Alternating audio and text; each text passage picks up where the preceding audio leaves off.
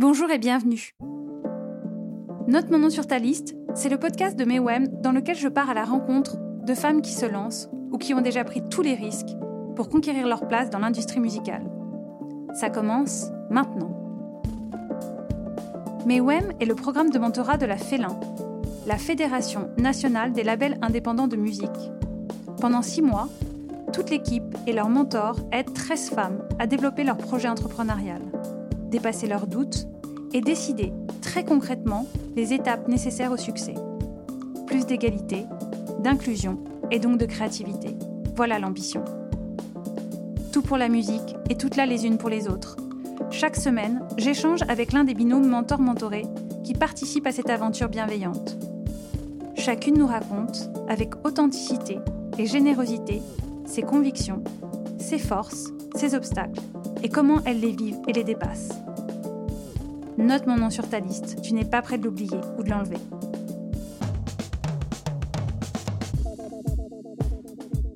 Si je vous parle de live, de main levée, de nos chansons préférées reprises à tue-tête ensemble, on en rêve tous. On rêve de festivals, de concerts, de collectifs. Alors si en plus, on y ajoute l'engagement, l'éco-responsabilité, le vibrato du cœur s'intensifie. La période est difficile pour l'événementiel et les festivals. Mais les projets de Camille Hervé, mentorée du programme MEWEM et cofondatrice de GoGo Green, et de Marie Sabot, directrice du festival We Love Green, n'ont jamais été aussi nécessaires et ancrés dans notre époque. On monte en gamme avec deux entrepreneuses qui veulent que l'environnement ne reste pas une petite musique de fond, mais prenne sa place au centre de la scène. Bonjour Camille, bonjour Marie. Bonjour. Euh, je suis très heureuse de vous accueillir aujourd'hui pour euh, cet épisode Note euh, mon nom sur ta liste. Camille, j'aimerais commencer, j'aime commencer l'épisode en demandant à la mentorée ta chanson, ta chanson coup de cœur, une chanson qui t'accompagne depuis longtemps ou la chanson qui te fait du bien en ce moment. À, quel morceau tu penses quand je te dis ça?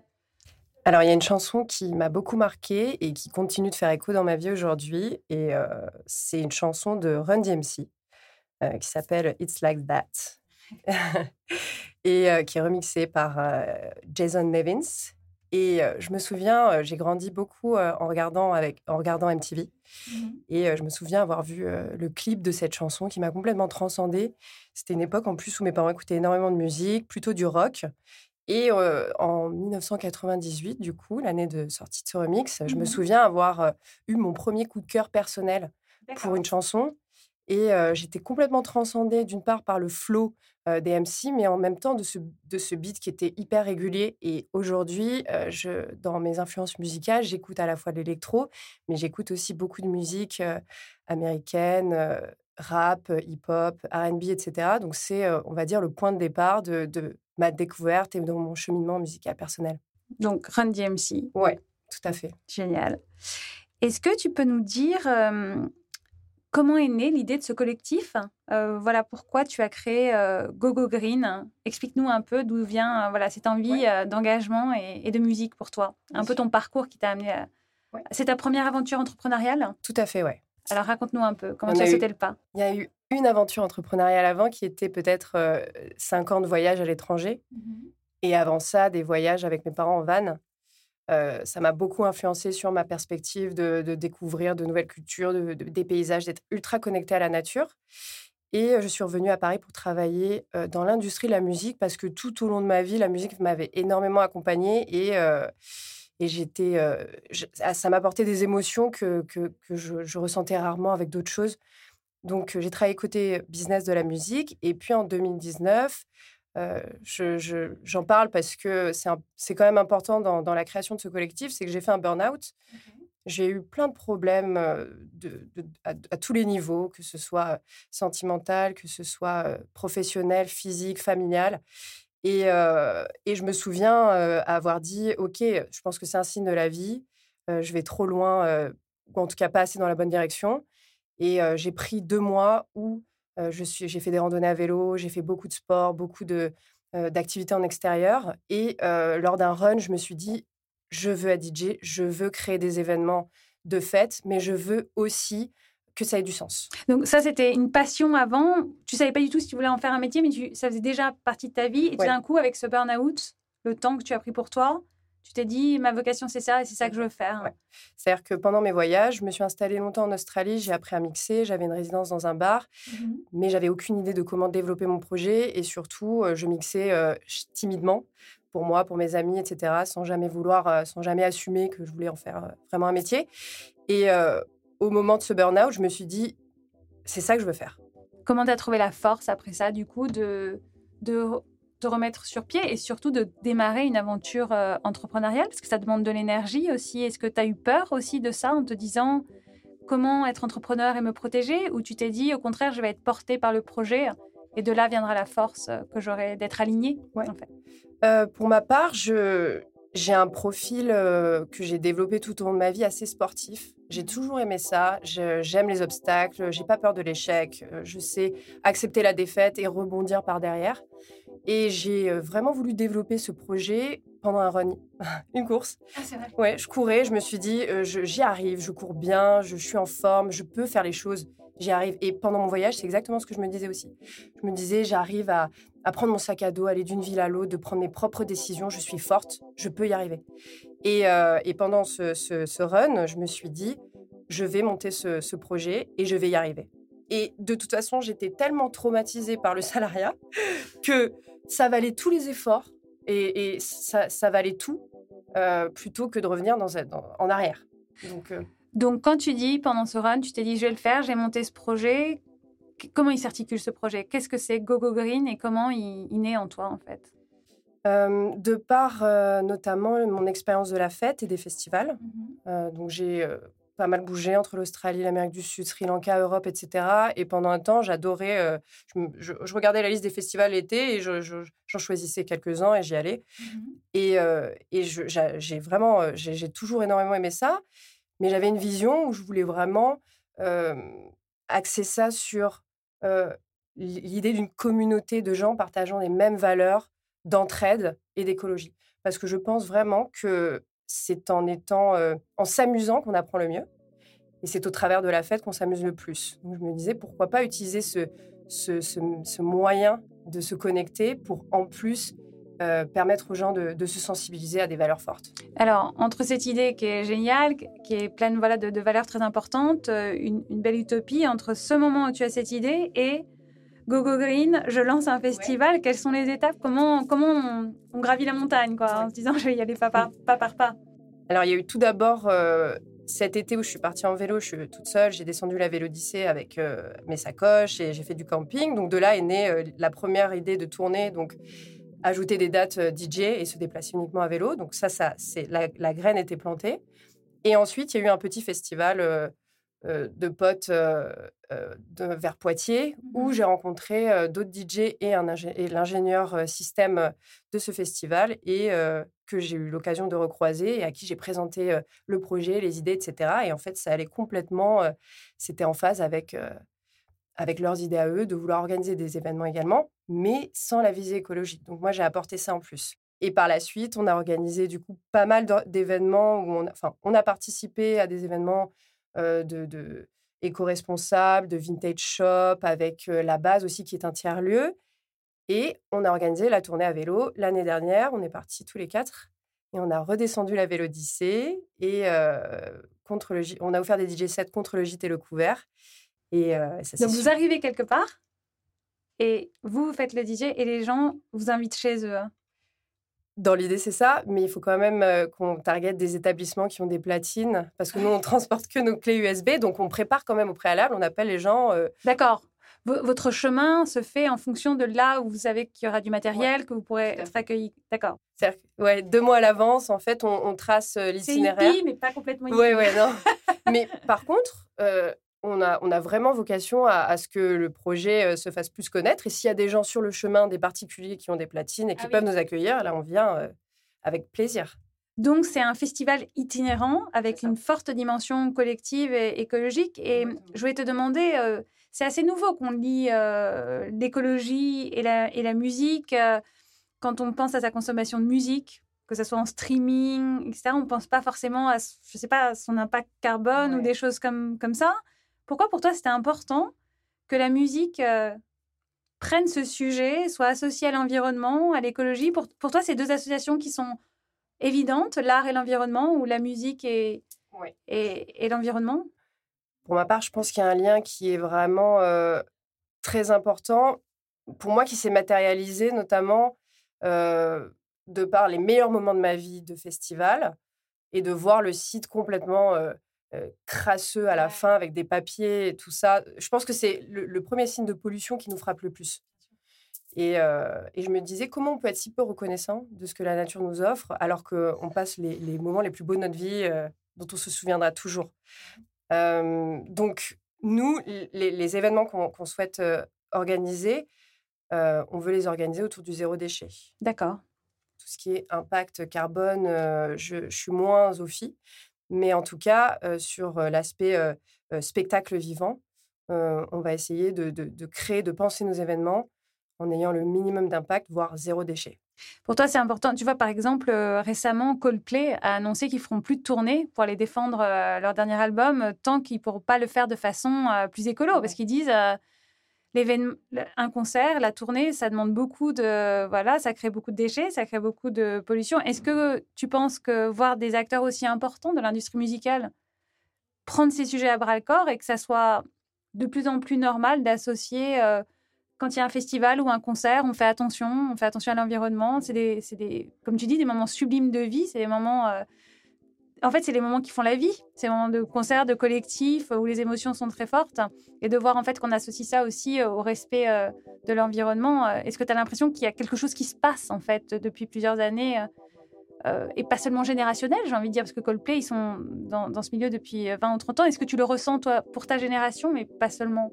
Le Covid a en plus amplifié ce sentiment, mais on nous a tellement tout offert la société de consommation nous a tellement offert euh, un niveau de, vie euh, tellement euh, déjà axé sur le matériel, mais en plus complètement déconnecté de notre environnement. Il nous, continue de nous faire croire que c'est vraiment ce dont on a besoin, ce dont on a envie, mais on se sent toujours un peu à moitié, à moitié vide, à moitié rempli. Nous manque quelque chose. Et, et moi, l'expérience que j'en ai faite, c'est que pendant les festivals, avec de la musique, avec des gens qu'on aime et dans des beaux endroits naturels, sauvages, on a tout ce dont on a besoin. Je pense qu'on s'en est rendu compte pendant la crise. Oui, exactement. Pas sans musique, aucun de nous n'aurait tenu. sans musique, sans les autres. Sans les autres. Et on vit difficilement cette rupture avec la nature. Donc je pense que les, les, artistes qui arrivent à un tel niveau de, développement spirituel et de développement personnel s'en rendent compte. Ils ont une force de, de, de frappe en plus, ils ont beaucoup d'influence. Donc euh, c'est hyper bien qu'ils embrayent le pas, justement. Tu parles d'embrayer le pas. Euh, j'imagine que pour ton projet GoGo Green, euh, le projet de Marie et We Love Green ont pu être... Enfin, c'était vraiment pionnier il y a dix ans. Est-ce que ça t'a beaucoup inspiré? Et je voudrais que tu en profites quand tu me parles de, de We Love Green, de me parler de ta, de ta mentor. Est-ce que tu peux me présenter Marie Disons, je la connais pas. Est-ce que tu peux me présenter Marie et me dire le lien qui vous unit et, et quel est son sens euh, selon toi? Qu'est-ce qu'elle t'apporte en, en, tant que mentor? Quel lien vous avez créé autour de ton projet? Alors Marie et moi, on partage euh, notre amour pour la musique électronique, de la teuf, donc ce côté où, euh, où on aime bien justement déconnecter complètement avec les conventions. On est très attaché à la, à la nature. D'ailleurs, on partage des lieux de vie en commun, notamment dans le sud-ouest. Mes parents, une petite maison de vacances à Sainte-Eulalie. Marie est basée plusieurs mois, à, plusieurs mois par an, pardon, pas loin de, là. Et, et c'est vrai que, ce que le projet de Marie de Will of Green m'a surtout fait réaliser que si on intègre la dimension écologique dès le début, ça mmh peut marcher. C'est-à-dire qu'aujourd'hui, on a l'impression qu'il y a une rupture entre le capitalisme et la nature mmh et que les deux ne, peuvent pas fonctionner parce qu'on ne peut pas se faire de l'argent sur la nature. Grosso modo, c'est l'idée un petit peu que j'en ai. Et le projet Will of Green montre que non, en fait, dès, le début, dès le début, dès la naissance d'un projet, on peut vraiment développer, euh, le, minimiser son impact sur tous les principaux pôles et puis surtout développer une image très très forte, des valeurs très fortes autour de l'écologie et sensibiliser à très grande échelle. Et nous, c'est la direction qu'on aimerait prendre aussi. Et Marie, comme mentor, en quelques mots, comment elle est? Qu'est-ce qu'elle t'apporte? Moi, je trouve que l'énergie de Marie, c'est vraiment une main de fer dans un gant de velours. c'est vraiment euh, une femme très inspirante euh, qui n'a pas peur d'enfoncer les portes et euh, qui s'est faite toute seule, avec son équipe, bien entendu, mais avec une grosse équipe, mais avec des idées. Et ensuite, on fédère. Et, et vraiment, je, je, prends modèle sur ça par rapport à Google Green et l'équipe qu'on est en train de, de fonder aussi. Une vraie famille, quoi. Ça te va cette description? Bah, je, suis, un peu, un peu, troublée là quand même. je, suis un peu, je suis un peu troublée là. J'ai pas l'habitude effectivement qu'on parle de moi comme ça à la, à la troisième personne juste à côté de moi. ça fait plaisir parfois. Écoute, je crois que le, le, le sujet central c'est surtout la transmission. Moi, il y a beaucoup de gens qui m'ont transmis, donc c'est comme on disait, tu vois, je disais à, à Camille qu'on a perdu euh, nous il y a deux jours un, un, mentor pour nous qui est qui est qui est euh, Ladonna, qui est, qui est une, une chamane Sioux qui est venue sur Will qui a été un, comment dire, une inspiration très très forte parce qu'elle s'est battue euh, pour son territoire contre les oléoducs. Et voilà, c'est quelqu'un qui, qui, est parti il y a deux jours, une grande dame euh, d'une soixantaine d'années. Et voilà, on parle de gens qui, qui, qui t'amènent de la force, en fait, qui t'amènent une détermination qui fait écho dans la tienne. Hein. Je veux dire, c'est surtout qu'elle elle, elle, te, elle, te, elle te dit juste, euh, bah tiens, on a la même détermination à certains endroits. Euh, on se reconnaît. Donc, euh, je pense que tu, peux, tu peux ne pas la lâcher. Tu as raison de ne pas la lâcher. C'est surtout ça, en fait. C'est ce, mmh ce principe toujours parce qu'on sait toujours que tu te lèves le matin et il te faut tous les matins le courage de te dire bon encore ou on arrête, on arrête ou encore? Et surtout en ce moment bien sûr. c'est ça que tu veux transmettre quand tu dis force et détermination c'est pour toi ta mission vis-à-vis de Camille ou dans la transmission pour toi transmission c'est forte détermination et tenir? Et donner la force de tenir. Euh c'est le cas de l'équipe qui est ici. Tu vois, on a une équipe ici. Euh, tu, tu, vois là, tu, y en a, vous êtes dans mon bureau. Il y en a. We Love Green. Euh, voilà, il y en a, on va dire, un petit tiers, parce que normalement c'est plein partout, mais là on, mm-hmm. alterne. En ce moment, on s'adapte, etc. c'est souvent des gens qui sont là depuis 15 ans avec nous. Donc, ah tu vois, Julie qui est à la communication, elle a démarré en stage. Najma a démarré en stage. Sarah a démarré en stage. Marie a démarré en stage. Tu vois. Tous, c'est des gens qui sont restés, les gens qui sont ici sont là de. Les gens qui ne se retrouvaient pas dans cet esprit, ils sont passés quelques jours, quelques mois, et hop, ils sont partis. Très Mais ceux qui sont rentrés, après, ils sont plus partis. Donc, c'est vraiment cette, ce lien de transmission qui a, qui a fait cette. Euh, Mais ce que je trouve intéressant, tu dis, quand tu, tu regardes ton équipe, tu dis qu'ils sont là depuis 10 ans, depuis 15 ans. Je trouve ça hyper intéressant de se dire, parce que We Love Green aujourd'hui, euh, c'est pas du tout pour, euh, encore une fois, continuer à te lancer des fleurs et parler de toi à la troisième personne devant toi, mais c'est devenu un festival emblématique pour ses valeurs, mais pour sa programmation musicale. Les gens ont envie euh, d'être à We Love Green. Il y a une excitation autour de We Love Green. Aujourd'hui, comme si tout cela était évident et facile, j'imagine qu'il y a 15 ans, est-ce que tu n'as pas ramé? Est-ce que ça n'a pas été compliqué? Est-ce que l'entrepreneur, il doit toujours être un peu pionnier ou pionnière? Et est-ce que parfois c'est pas difficile au début? Comment tu as été accueilli quand tu as dit alors, moi je pense que l'écologie c'est super important et tout le festival, euh, il y a 15 ans, quand c'était moins évident, est-ce que tu as dû plus te battre et est-ce que On a été très très mal accueillis, c'est voilà, c'est ça. on a été très très mal accueillis. Mais tu es toujours. D'abord, tu n'es jamais prophète dans ton pays. Euh, je disais à, Camille, là, on revient, on, vient de passer 15 jours euh, autour de l'équipe de Darwin euh, à, Bordeaux, à Bordeaux mhm. voilà, avec qui on, va collaborer sur toute une saison cet été. breaking news.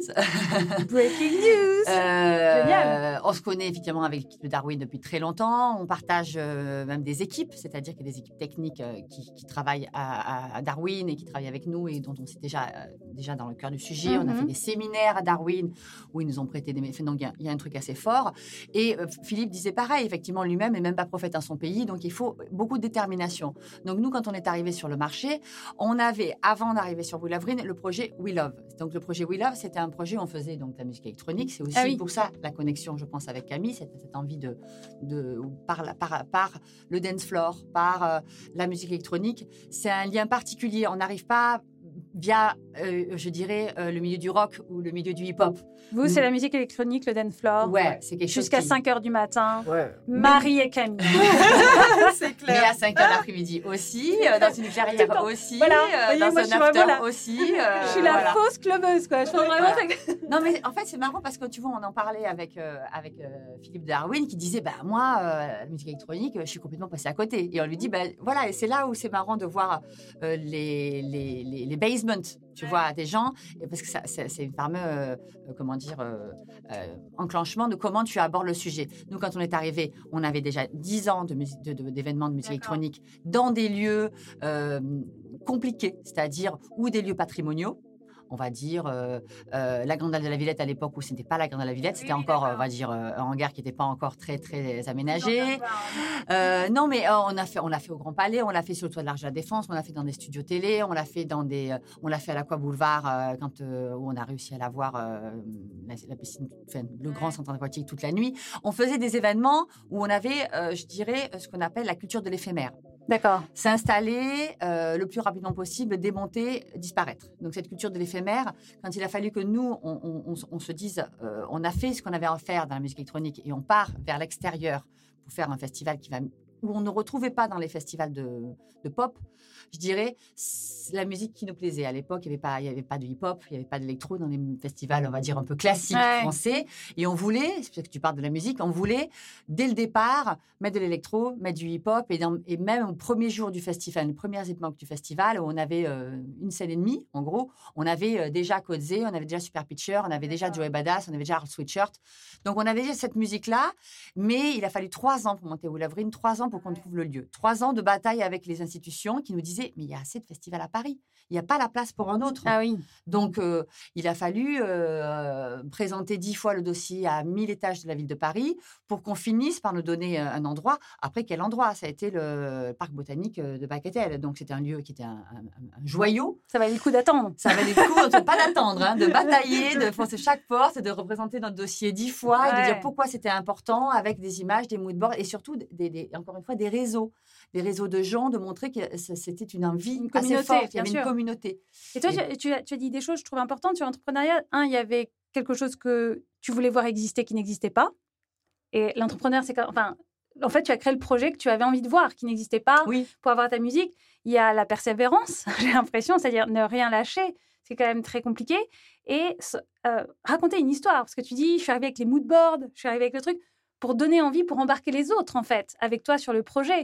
Est-ce que tu dirais que ces trois éléments-là, ils sont assez clés, en fait? Oui, C'est-à-dire, euh, Ils sont assez clés. c'est une histoire que tu racontes. toujours raconter une histoire. Et, euh, et pas lâcher, parce qu'au bout de trois ans, euh, et finalement, aujourd'hui, voilà. euh, bon, alors, je voulais quand même. donc, ça a été très difficile au début, parce que quand tu disais. il disait il y avait déjà trop de festivals, etc. Puis, est-ce que la dimension écologique parlait tellement aux gens à l'époque euh, Non, pas du tout. Non, pas du tout, parce qu'ils ne voyaient, pas du tout comment on pouvait le, mettre en place.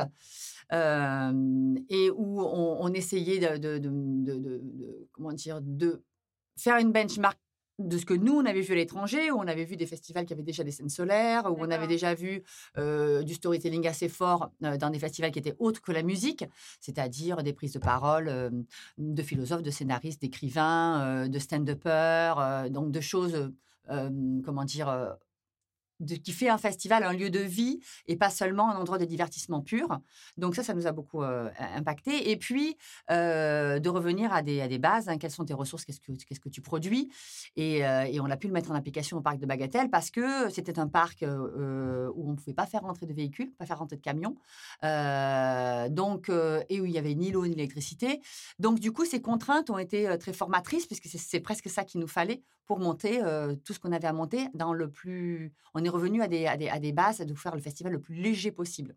Et puis évidemment, on a été euh, taxé effectivement de greenwashing du début jusqu'à la fin et encore maintenant. Bien sûr. Et après, c'est toujours pareil. Quelle est, le, que- quelle est la dénomination de greenwashing Tu vois ce que je veux dire? Ça veut dire, euh, est-ce que euh, le fait, tu vois, j'entends que tu parles de Coldplay qui veut pas faire de tournée tant que, euh, tant que d'un coup de baguette magique, on aura trouvé une solution? Ou est-ce que la solution, c'est de trouver des solutions au fur et à mesure de ton chemin? Mais alors Coldplay, ce qui est différent, c'est pas le festival. Lui, il dit c'est la tournée. Oui, c'est le tournée. fait de devoir se balader fait. de lieu en lieu. Alors tout le monde n'a pas l'idée Go Go Green le vélo, mais Coldplay, s'il nous écoute, mais mais il disait en fait c'est le fait de devoir se balader de pays en pays pour défendre fin de son album, qui est, qui est, compliqué. Mais ça, c'est des, discussions, des solutions que, par exemple, nous, on a eu des discussions très avancées cette année avec Massive Attack et avec Gorillaz. Mmh eux, ils sont en train de réfléchir à des choses très, comment dire, profondes par rapport à ça, à, et à mettre une agence conseil dessus, et à mettre une agence d'ingénierie dessus. Donc, les grands groupes, là, ce matin, Live Nation a sorti un statement pour le Green Touring, tu vois, pour l'accueil des ah groupes. Donc, tu vois, là, c'est en train de, tout ce que nous de, et on voit que dans le, dans le touring les choses vont arriver. Euh, avant quand nous on a créé Oulavrine par exemple les grosses tournées c'était je suis arrivée avec 72 semi-remorques tu vois euh, ambiance Rammstein à l'U-Arena mais là celui qui arrive avec deux. voilà maintenant ça va être je n'avais que deux semi-remorques et j'ai embauché tout le personnel sur place et j'ai loué tout sur place tu vois comme tu vois ça prouve que le monde change déjà au final. et tu parlais de Bordeaux tout à l'heure ça me fait penser tu sais la première chef euh, vegan qui a eu une étoile au Michelin, qui est, qui est un, un, restaurant qui est, qui à Bordeaux qui s'appelle Ona. Et euh, maintenant, Ona qui a une étoile au guide Michelin, donc elle dit euh, quand le restaurant ouvre, mais j'ai des réservations pour, euh, pour un an.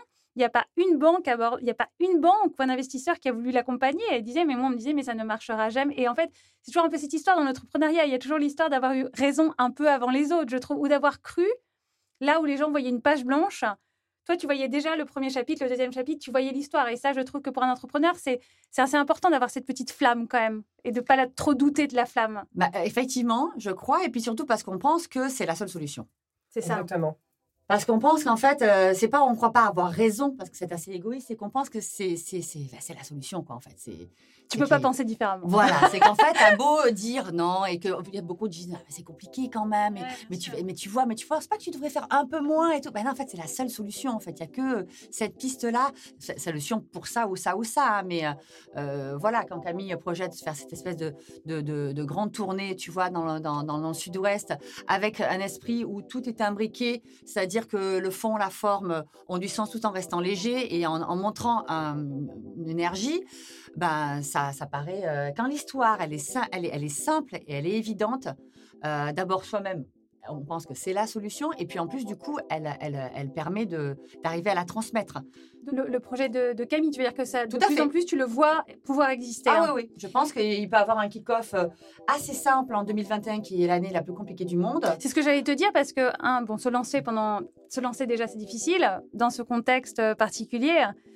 Toi, alors, pour Camille, évidemment, l'accompagner et même le kick-off, dans, voilà, lui donner aussi l'énergie de, se lancer dans ce contexte. Mais toi aussi, ça a été une année compliquée quand même. Euh, c'est l'année de la résilience. Et de, tu parlais des solutions euh, tout à l'heure.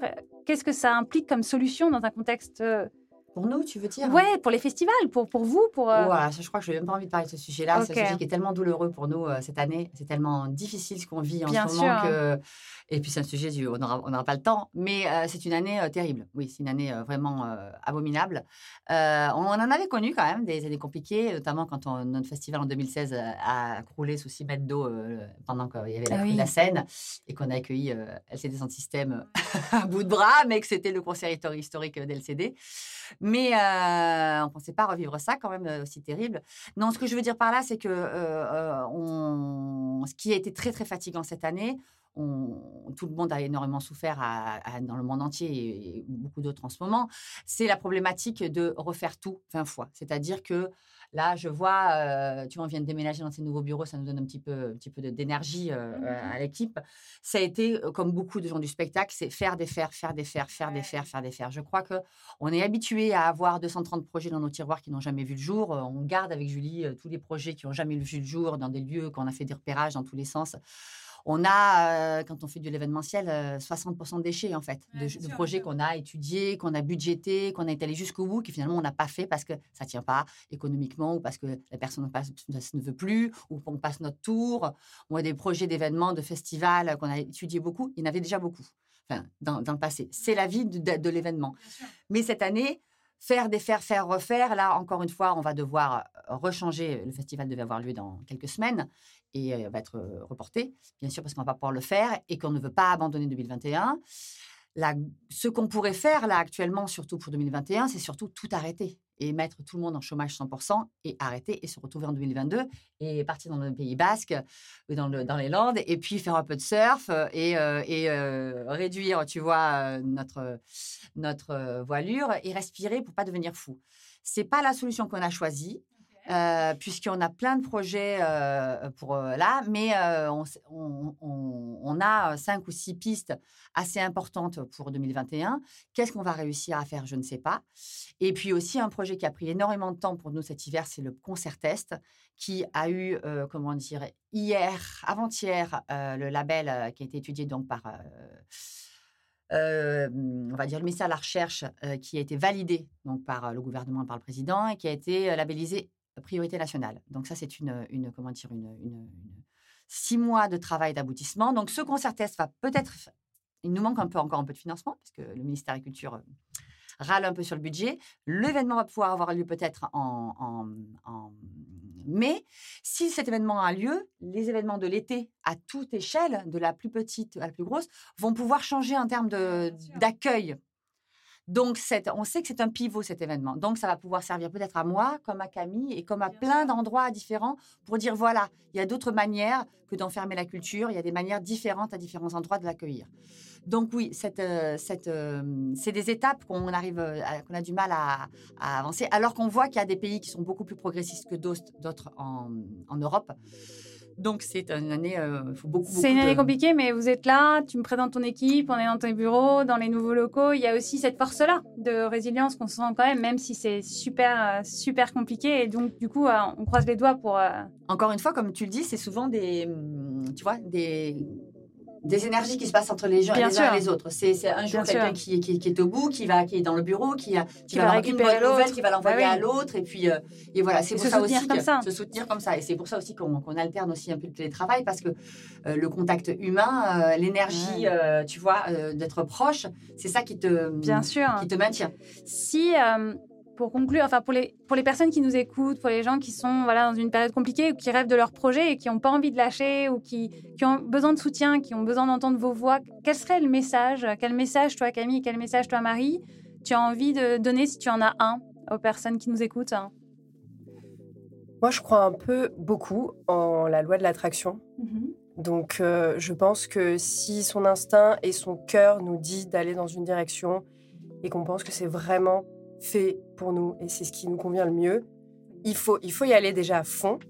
Il faut se dire qu'on n'a pas de plan B. Il faut s'y voir déjà. Parce que se, projeter dans la réussite, ça, ça amène la réussite.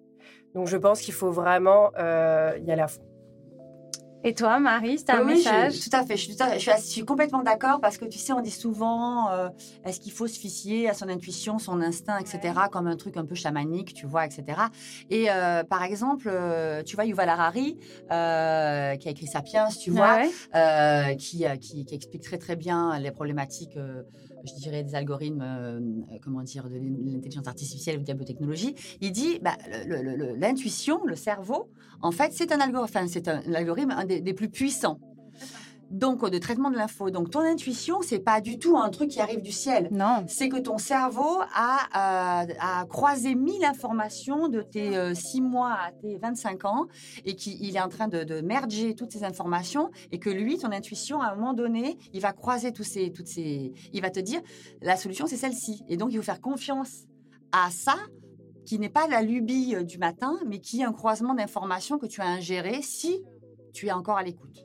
C'est ce que j'allais dire, il faut savoir l'écouter. Hein. Voilà. Si tu as l'écoute, c'est-à-dire que si tu t'écoutes toi, si tu n'écoutes pas l'information qui dans ton téléphone et que dans ton algorithme t'envoie, si tu n'écoutes pas tes parents, si tu n'écoutes pas tes copains qui sont déjà dans un bad mood. Exactement. Si, comme, comme, eh, exactement comme a dit Camille au départ, ou à un moment donné, quand elle a fait euh, ce que tu qualifies comme un burn-out, et on voit souvent que les burn-out, c'est des gens qui sont allés dans des chemins. Qui ne sont pas les leurs. Qui ne sont pas les leurs. et du coup, qui, qui, du coup, il y avait, euh, justement, tu as ton cerveau qui te dit ne va pas là, ne va pas là, et qui te casse à l'intérieur, tu vois. En fait, tu as l'impression que c'est l'ennemi mais en fait, il te protège et il va dire stop, c'est pas, c'est pas il la te direction. Dit, euh, wrong address. Exactement.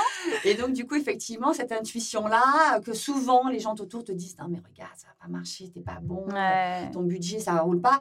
Cette intuition, euh, c'est un vrai guide. Euh, et c'est aussi savoir s'entourer. Moi, je crois que dans les moments de projet ou de, de bifurcation, d'intersection mmh. de vie, il faut choisir sa squad. Mmh. Pas ceux qui vont projeter des peurs qu'ils ont sur toi. Ah, voilà. Et qui reflètent leurs propres peurs. Mais t'es dingue. Alors qu'ils rêvent de sauter le pas que tu es en train de sauter, mais ils n'ont pas. La...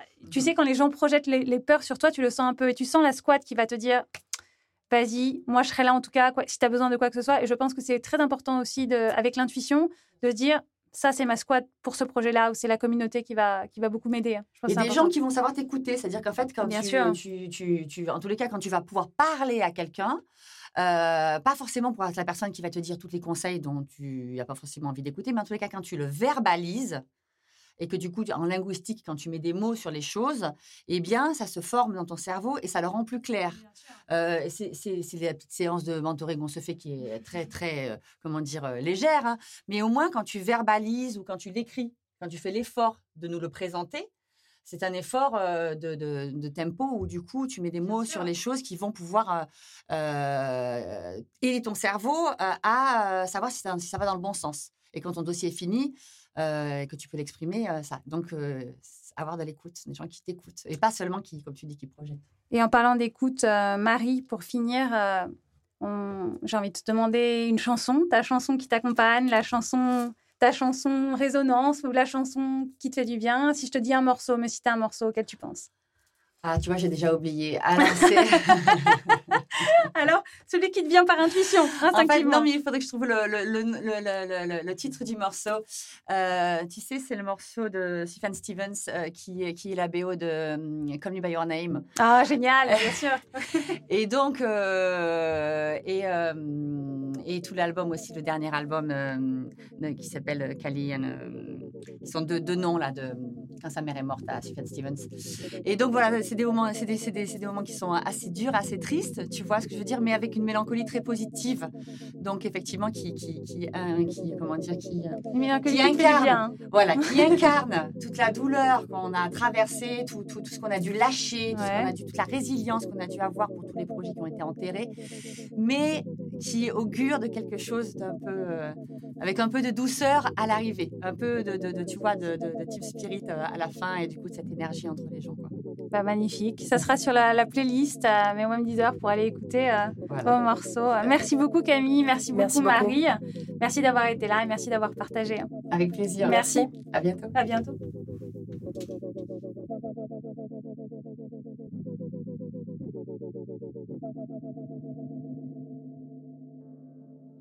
Note mon nom sur ta liste, c'est terminé.